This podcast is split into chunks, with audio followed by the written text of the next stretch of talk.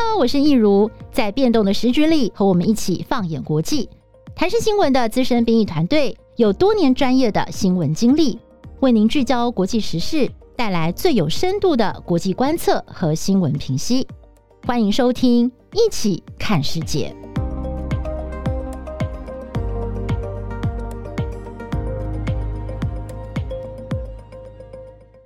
Hello，大家好，欢迎收听《一起看世界》Podcast，我是易如。哇，大家真的是好久不见了。我们今天终于要恢复就是对谈式的录音。那今天呢，跟我们一起来加入讨论行列的，就是我们国际新闻中心的副主任陈佩君。Hello，佩君姐，你好，好久不见。Hello，易如你好，还有各位听众，大家好，真的是好久不见。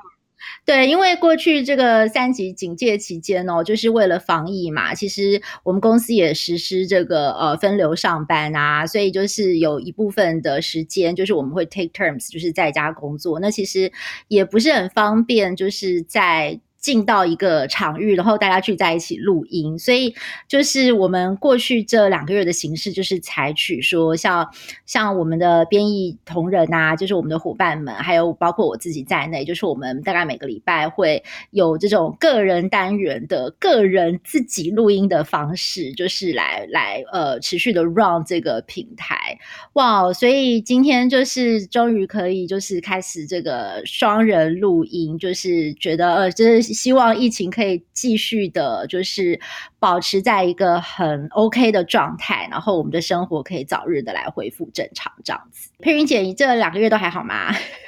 很好，我们这这两个月还是很还是都很忙碌。那现在刚好冬奥也开始了，所以每天都在追那些赛事啊。那因为国外组比较是。呃，国际间的赛事了啊，好，没有错。所以呢，我们今天要来跟大家聊的主题呢，就是东京奥运。哇，这个东京奥运呢，真的是一波三折哦。就是呃，这次呢，我们可以注意到冬奥的口号，他们喊出来的是 Tokyo 2020 Plus One，对不对？就是说加一嘛，就代表说这个奥运呢，从去年到现在，其实已经延了一年的时间了。那么这个冬奥呢，哦，终于哦，就是在上个星期顺利的开幕了。那么这个开幕式啊，哎，我。不知道佩云姐你觉得怎么样？就是你喜欢他们的节目吗？我个人看了我，我自己是觉得还蛮喜欢，就是很有日本那种非常含蓄。呃的一种美感，但是我觉得其实他们设计是整个节目的铺排是还蛮到位的。我觉得这次冬奥应该就是啊、呃，比如说四年前他们申奥成功的时候，其实那个时候我自己了啊，我就在想啊，那我二零二零因为东京很近嘛，二零二零冬奥的时候，哎，终于这一辈子总要去看一看一次奥运。那时候我在想，哎，那我二零二零的时候要去东京看奥运。很可惜啊，这个人算不如天算，所以说整个都被这个新冠肺炎给打打乱了啊！不只是我们国内的观众啦，我想全球的观众或者是日本人，他们来看，可能都会觉得，哎，这个开幕式好像没有这么的精彩，或者是没有这么的震撼，或是没有这么的亮眼抢眼。我想。可能大家普遍上面来看法都是会有这样的感觉，不过这可能是疫情的关系啦，还有这个冬奥一波三一波三折，而且延后一年，有非常多的因素，而让他不得不做一些改变。其实啊，佩君姐讲到说，过去的奥运给大家的感觉，就是我来分享一下好了。我自己觉得，就是近近几年这样，我有印象，我自己最喜欢的是二零一二年的伦敦奥运，因为我觉得伦敦奥运它的节目的铺排，就是把英国的元素啊，还有就是把大量的这个呃英国在这个世界上给人的 image，就是把它放进去。我一直到现在印象很深刻，尤其是那个英国女王跟那个。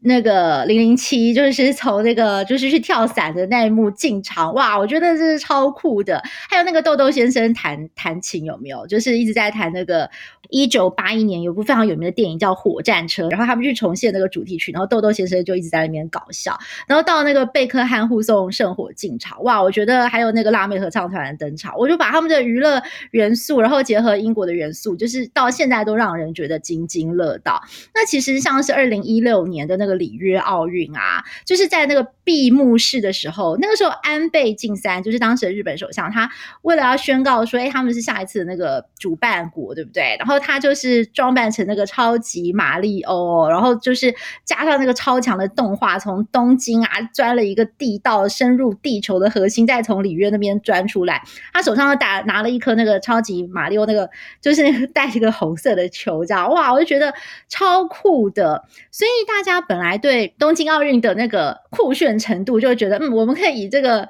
安倍的那个出场哦为这个起点，是非常非常值得期待的。结果没有想到，就是这次好像这个开幕式的表现，就我们台湾的观众，我自己在网络上看到的评论，我是觉得大家好像都觉得，哎，还不错。尤其像是那个什么超级变变变呐，哦，就是有一些。很酷的桥段，就是大家觉得也还蛮好，像那个圣火的圣火台那个富士山嘛，上面有一个球，后来变展开变成一朵花，那个圣火台其实也是别出出新材。但是就是好像日本国内呃的那个。批评声浪还蛮大的，像我前几天就看到说，那个日本知名导演也是他们的那个搞笑大师，叫做北野武嘛，那他就讲说，哇，我觉得我看到都要睡着了，可以退钱给我吗？然后还说这个日本政府投入了一百六十五亿日元，大概是台币四十二亿的巨额预算，结果怎么会只有这样呢？他就说他吓到啦，然后还讲说，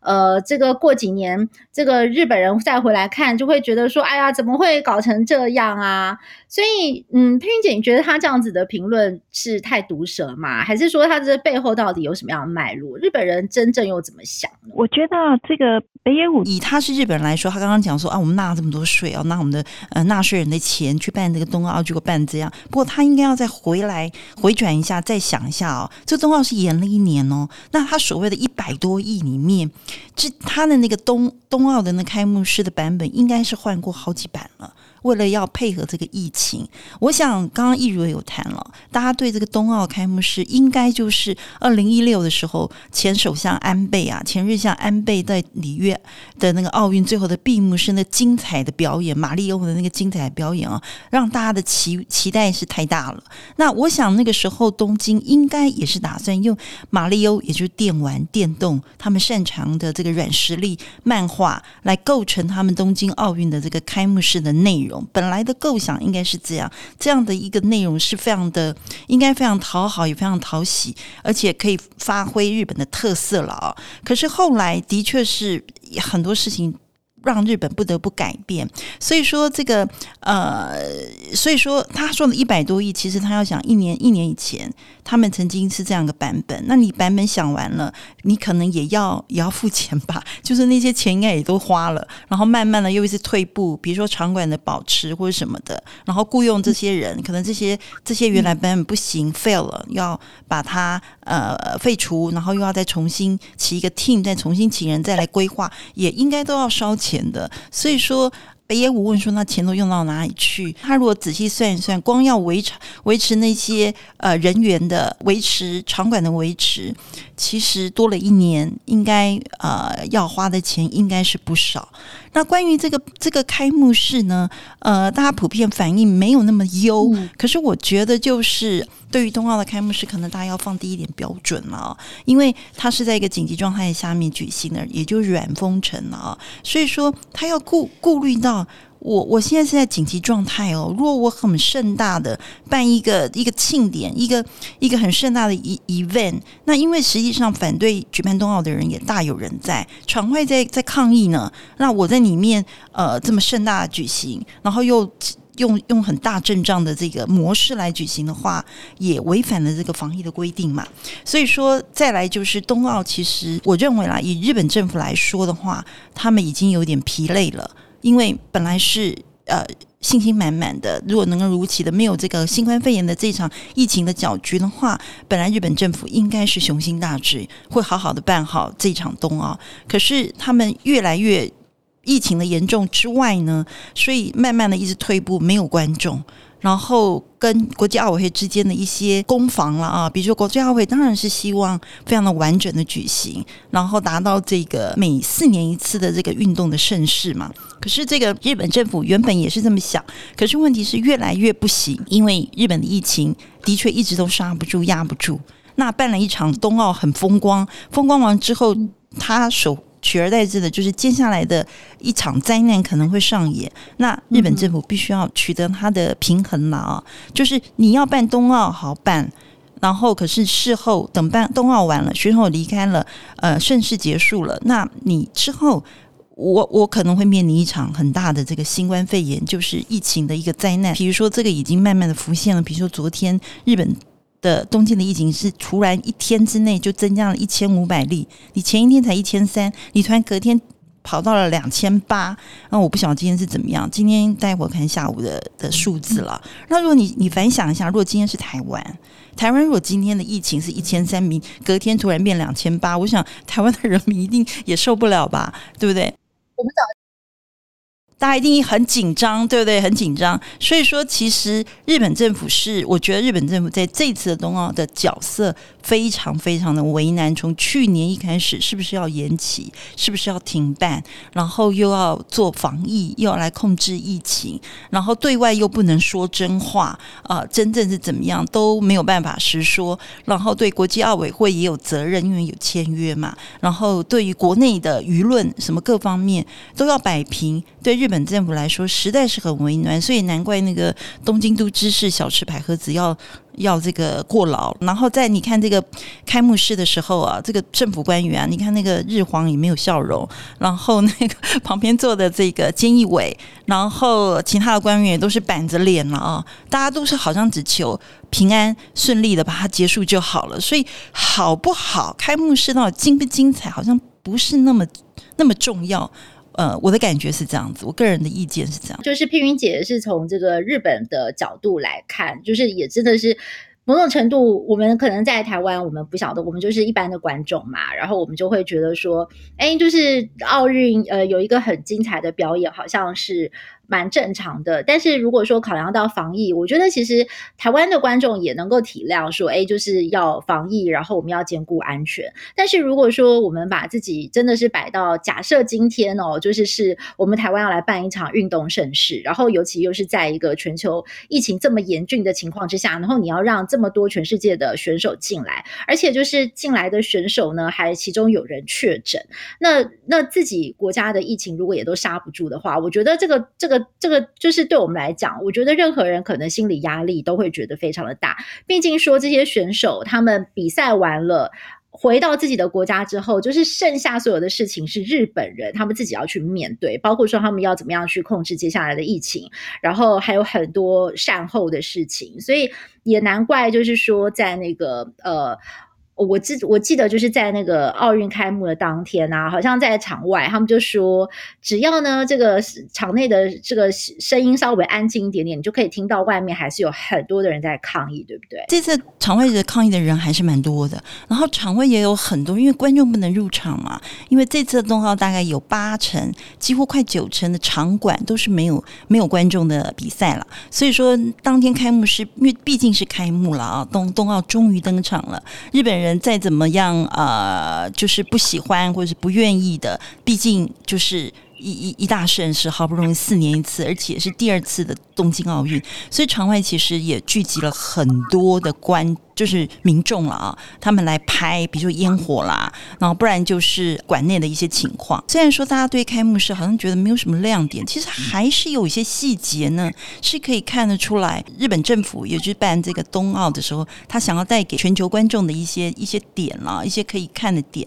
比如说，呃，我想一开始本来它的版本呢啊，呃，可能是想要用这个什么动画啦，嗯、呃，不然就是漫画啦、卡通啦、电玩啦这些。日本很厉害的一个软实力的部分，他可能想用这些元素，那可能到最后所呈现的这些元素大概被砍掉了很多。那他唯一有留下来的，可能就是这个呃选手进场的时候用的是电玩的音乐啊。那个时候我我记得我在家里看的时候，我就诶觉得这音乐都每一首都很很好听了啊。仔细赶快跑去查一下，冬奥使用的曲目用十九首，全部都是这个电玩的。呃，音乐，比如说大家比较这种太空战士，那个可能蛮多人知道的。比如说音音速小小子这种的，所以那个地方可能有满足了，就是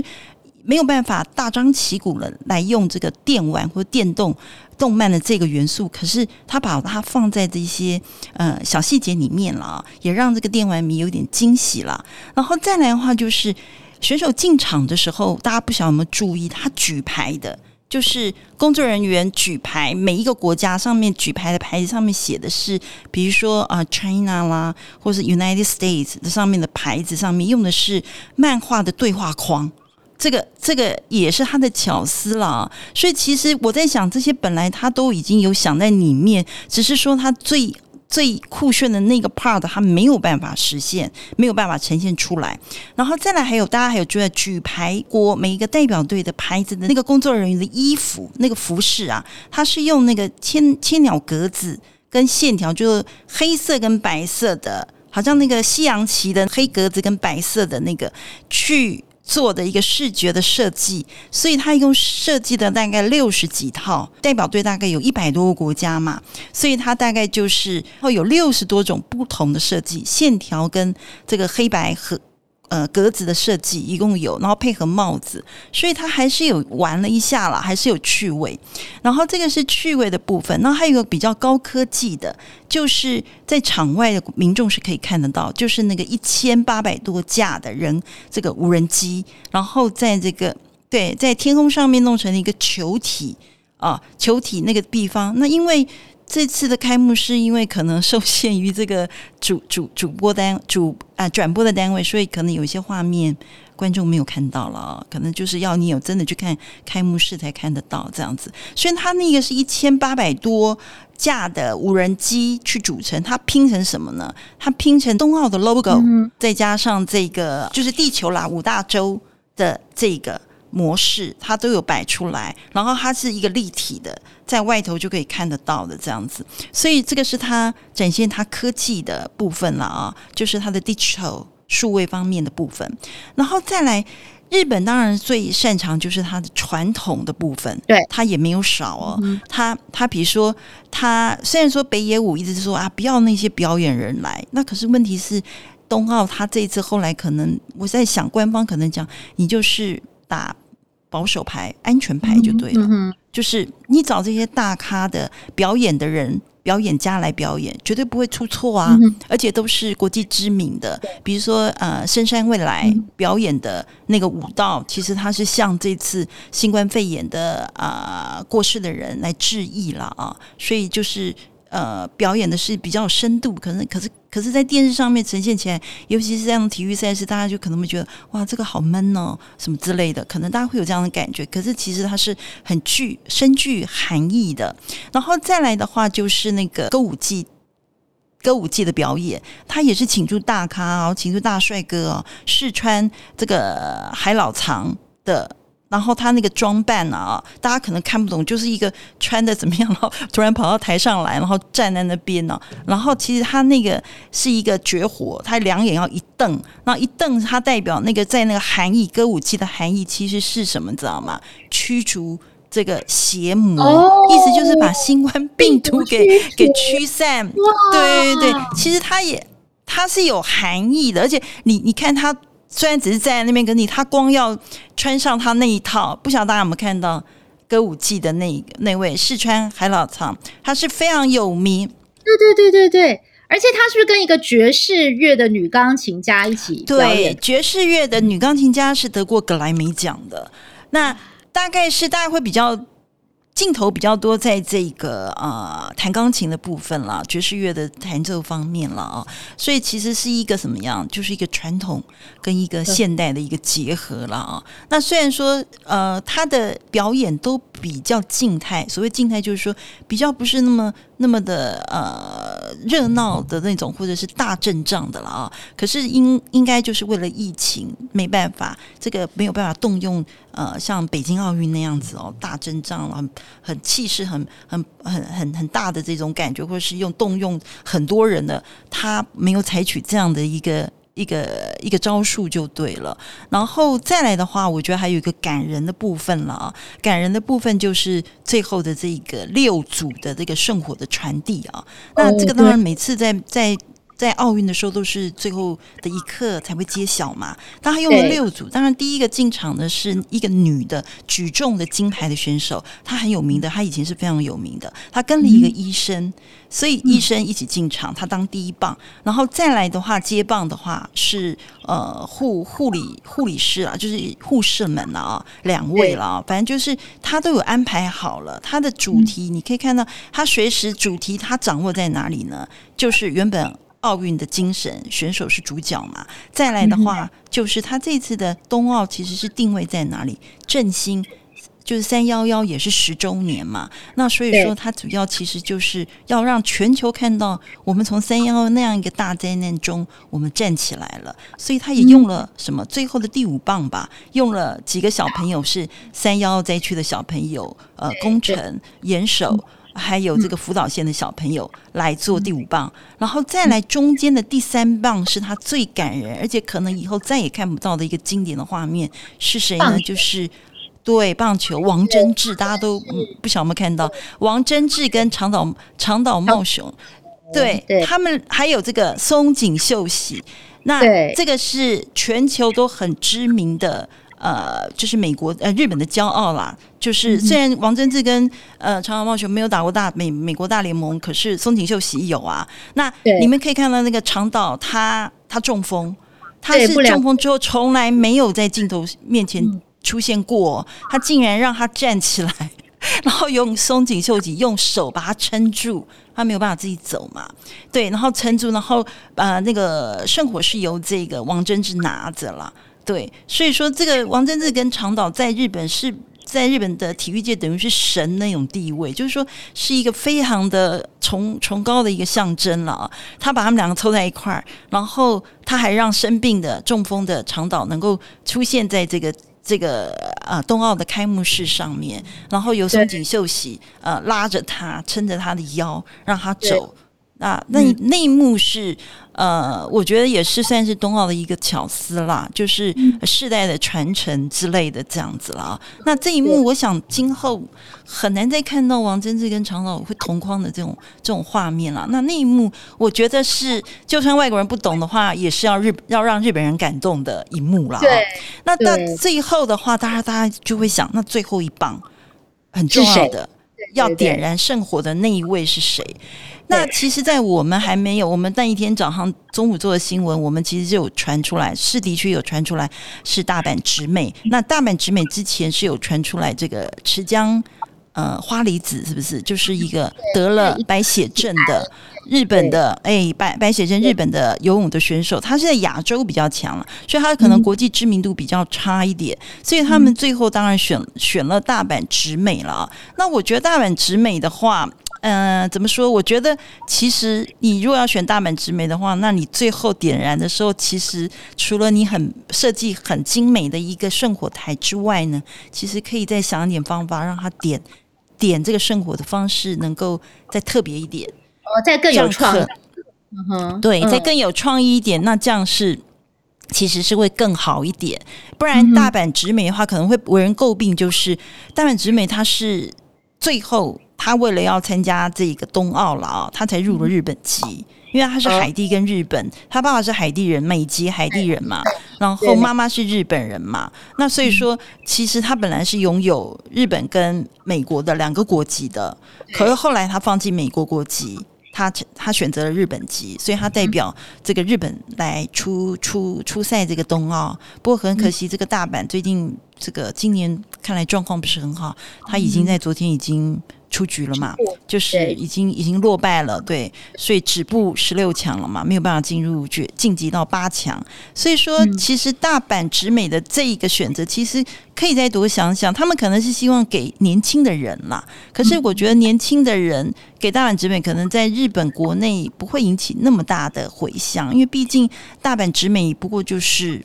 这一两年才红起来的，而且大阪直美不会说日文，嗯、可能比较，其实他的代表性可能不够，对不对？对日本人来讲，对他在国际间是可能有一个知名度，其实他们还有很多的选择，不一定，因为不一定要选择，呃，最后点燃圣火不一定要选择是。你这次要出家参呃参加比赛的人嘛，对，你可以或许是一肌肉可能都好一点。我个人啦，我个人的喜好啦，我觉得一肌肉呃，对不对？铃木一朗，不然就是。呃，其他的，其他的应该他还有别的选手是可以选择的，可他最后就选了大阪直美，这样可能符合现在目前最夯的，大家最知道的这样子。对，而且我我有听说他们选这个大阪直美有另外一个原因，就是因为它某种程度也是代表种族多元，还有就是呃包容跟年轻世代，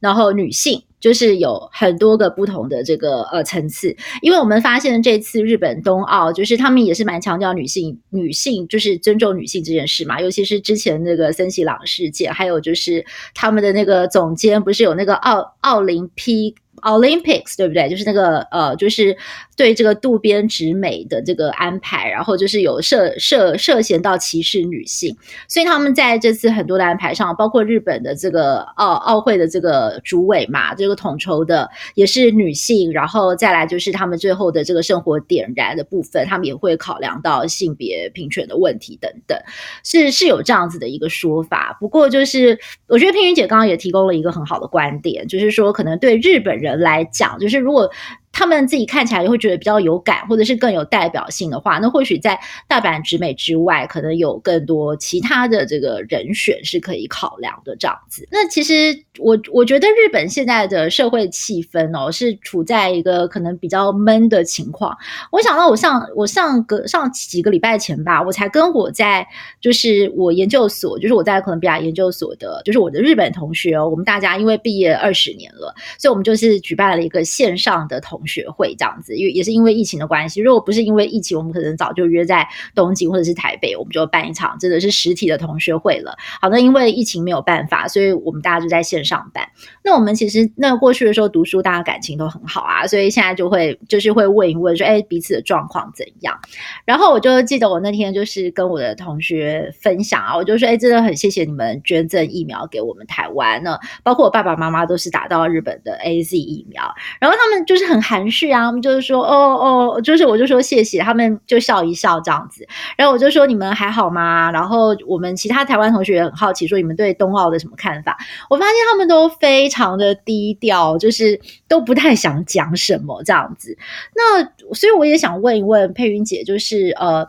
就你了解，你有跟你最近有跟你的日本朋友们联络吗？他们怎么看现在日本的状况？尤其是现在的疫情，为什么会又呃爆发？然后好像一直都压不下来。对，那现在现在日本最新的状况到底是如何？日本的话，其实从去年一直到现在，其实它真正它的疫情完全根本就刹不住，没有真正压下来。我也有跟日本朋友聊过天啦，我其中几个朋友就一直骂那个那个时候安倍。呃，安倍应该是下台了。他的意思就是说，疫苗接种这么慢，因为他的确是比欧美国家慢一点了啊。比如欧美国家其实很多都从去年十二月就开跑了嘛。比如说以色列很快啊，那日本一直到三四月左右才开始慢慢打。而且因为日本人对于这个医药东西他比较谨慎，他也是很晚他才他们先打辉瑞，然后到很晚的时候他才正式的呃授权这个 AZ。跟这个莫德纳，那 AZ 它又因为是血栓的关系，所以它有一亿多剂哦，它都摆着不用，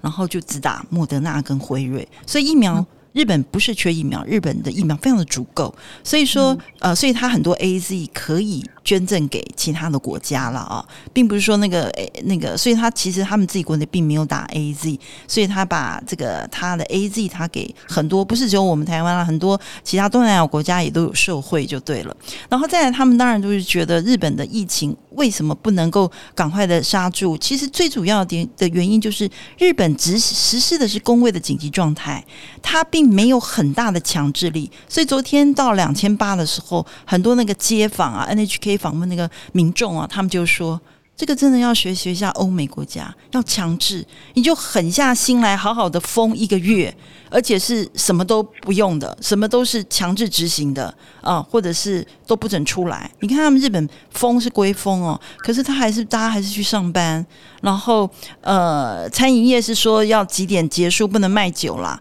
可是也都没有很强制的。所以说他们不是真正的封城，他只是软封城。那为什么日本一直从去年到现在都不肯真正的硬封城？真正的实施封城，那主要就是冬奥也是一个很大的因素，因为它不能让外界认为我们东京好好严重，我们疫情好严重，然后可能不晓得是不是国际奥委会也认为你不能有给予这样的这个印象，还是怎么之类，这个我们不晓得了。不过就是他一直被冬奥给绑着，所以对日本人来说，或者是对日本人、日本政府来说，我觉得他们是。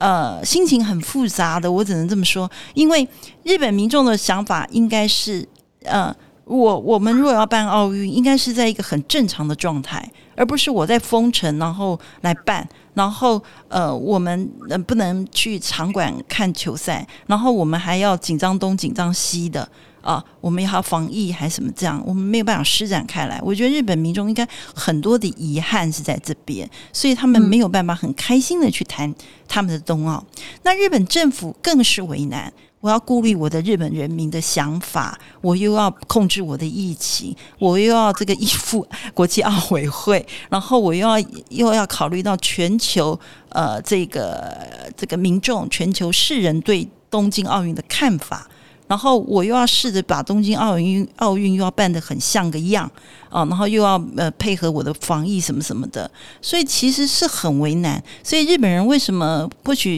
刚刚一如说啊，他的朋友都日本朋友可能都欲言又止，或者是实在不太想谈或什么这样。我我觉得可能就是原本一本一桩非常的。呃，盛世一一桩美谈，结果现在变成这样子，让日本日本人觉得真的是觉得宁可不办，也免得到时候办完了后面代志大条在后面，可能让他们更为难。所以我觉得日本人、嗯、呃，他们的矛盾跟他们的为难是在这边这样子。我觉得看奥运对我们来讲，其实是一个很疗愈的过程，尤其是我们才刚经历了两个月，就是疫情严峻啊，然后我们也是软封城这样子一个情况，然后好不容易有一个呃。有一个大新闻是，呃，我们可以少看一点疫情，多看一点奥运，而且可以看到，就是我们的选手们在奥运的舞台上面发光发热。像最近两天，我们看到郭信郭信淳他拿下了金牌，非常的振奋人心。然后大家也非常的期待小戴的表现啊，然后甚至看到这个老将庄智渊这个奋战不懈的精神，都是让我们觉得非常的感动。可是，就是在此同时，想想就是奥运的主办国。就是日本，他们承受多少的一个压力哦？其实我是觉得也是要体谅一下他们这样子。那所以，我最后想问问佩云姐啊，你你自己怎么看奥运？就是你觉得很多人就是说，哎，奥运本来是一个可以荣耀一个国家，对不对？哦，费尽心力四年去争取，然后在这个这这个。将近一个月的赛程当中，我们要展示自己的国力、国威，宣扬国威，大家都觉得这是一个无上的荣耀。所以每次每年都每四年的时候，这么多人要去竞争这个奥运资格的主办权。可是怎么近几年来看，就觉得好像每每次办奥运的时候，就怎么会办到说一个国家都快要破产？像之前那个里约奥运，说巴西一度办不下去啊，然后又像这次的东京奥运办到现在，就是有点那种进退两两难的一个局面，所以。办奥运对一个国家来讲，到底是加分还是减分？还是说，其实真的是要看运气？因为有时候真的是碰到运气不好的时候，也没有办法。我我觉得巴西里约是，当然他他申奥成功了，他办了啊。那可是巴西里约的情况，本来他的这个财务本来就比较复杂一点了，他并不是一个国力很强盛的一个国家了。他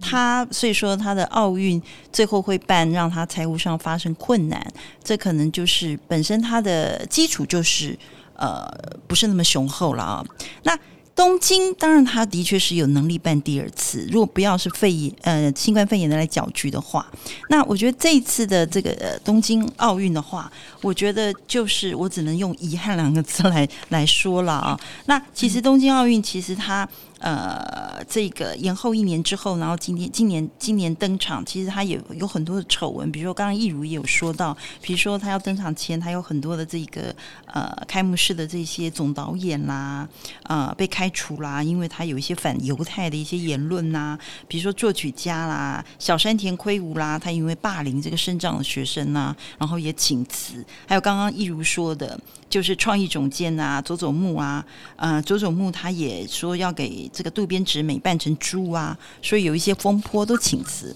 所以说，整个冬奥有很多的风波，很多的丑闻。所以，呃，之前我们有说冬奥有一些诅咒，觉得好像诅咒还是没有，还是没有走，一直到已经延了一年，他还是陆续有一些呃丑闻或者是一些状况出现了啊。那这次的冬奥的话，我觉得比较可惜的就是因为没有观众，海外的人观众都不能进去。其实在，呃冬奥。就是二零二零一九年的时候，我有去日本啊。那时候你会发现，那东京车街头啊，都准备要迎接冬奥了嘛。因为再过几个月啊，他们那个时候还没有新冠肺炎，就还没有来的时候，那那个东京的街头都有那个计程车司机，都是计程车的那个黑色的计程车，是那种呃厢型车，有点像那个英国的那个。那个计程车有没有是厢型车的那种感觉？可是比较小一点。然后它那个计程车上面都有那个冬奥的 logo，然后很可爱。然后就坐坐上去这样。然后司机，我跟那个司机聊一下天，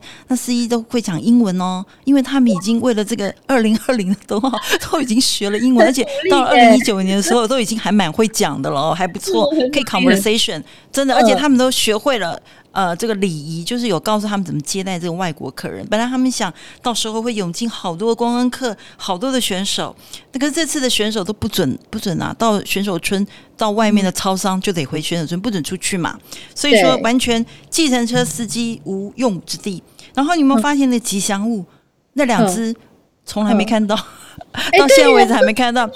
吉祥物也没办法，对，那两那几只吉祥物也完全没有办法出场。对，所以都没有看到。然后再来的话，志工，志工本来一堆也都练习好了，也都练了英文，然后干嘛干嘛的之类的。因为二零一六年申奥的时候，日本打出来就是 omotenashi 嘛，就是要让你宾至如归嘛。本来他们是要这样，现在一点都没有了，完全没有。然后那些志工。呃，都被辞退嘛，因为不需要那么多嘛，用不到，所以志工也没事，所以说就是变得呃很四不像的一个一个奥运就对了，然后再加上有蛮多这个。举办开始开办以来哦，有很多，比如说什么福岛，他们本来就是希望在这个冬奥的时候能够彰显三幺灾区的一些呃复兴振兴，然后来宣扬给全球的世人嘛。可是没想到在这个选手村，南韩就呃不愿意吃那个有福岛的这个食材的东西啊，说它是核食啊，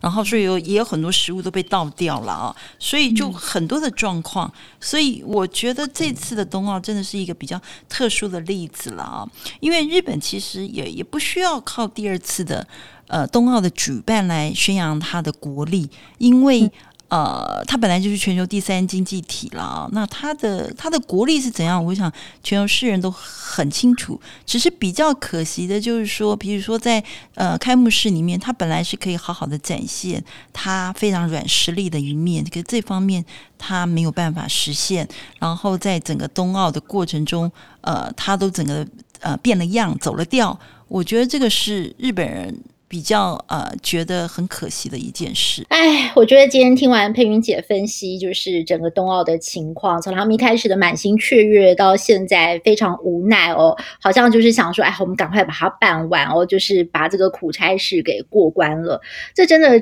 落差真的是很大，所以我觉得，嗯，怎么说呢？我们在台湾身为观众，然后我们来欣赏这次的冬奥，就是给主办国多一些体谅。当然，我觉得这也是在新冠肺炎。呃，肆虐全球的情况之下，我觉得人类非常无奈的一个地方，我们只能够赶快祈祷，就是这个新冠肺炎呢，这个风暴可以早日的结束，然后我们全世界的人类真的是可以早点的来恢复正常的生活了。嗯，好，那我们今天就非常谢谢佩云姐跟我们的分享，那我们也谢谢各位听众朋友的收听，那我们就下次再会喽，拜拜，拜拜。